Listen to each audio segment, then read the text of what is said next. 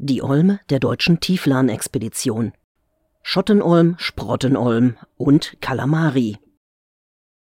Am 25. April 2021 setzte an Bord von U-901 ein Edit War ein, als es an die Bearbeitung der Exkursionsausbeute im Bereich der Olme ging. Das sind Lurche aus der Tierklasse Amphibia. Bis heute wissen wir nicht, ob die nun folgend genannten Arten valide sind oder ob sich da nur die beiden Kapitäne des U-Boots gegenseitig gefoppt haben.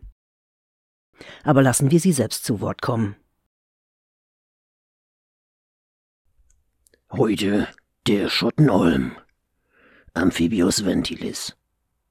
Ein Tier, das am liebsten auf der Luke sitzt und verhindert, dass die Schotten dicht gemacht werden können auf einem U-Boot so ziemlich das zweitlästigste Tier nach Tape Ahab.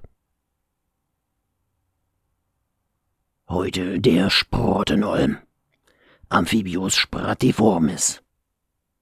Neu entdeckte Fischart, Quatsch, Lurchart, aus dem Marburger Meer, da wo es am tiefsten ist.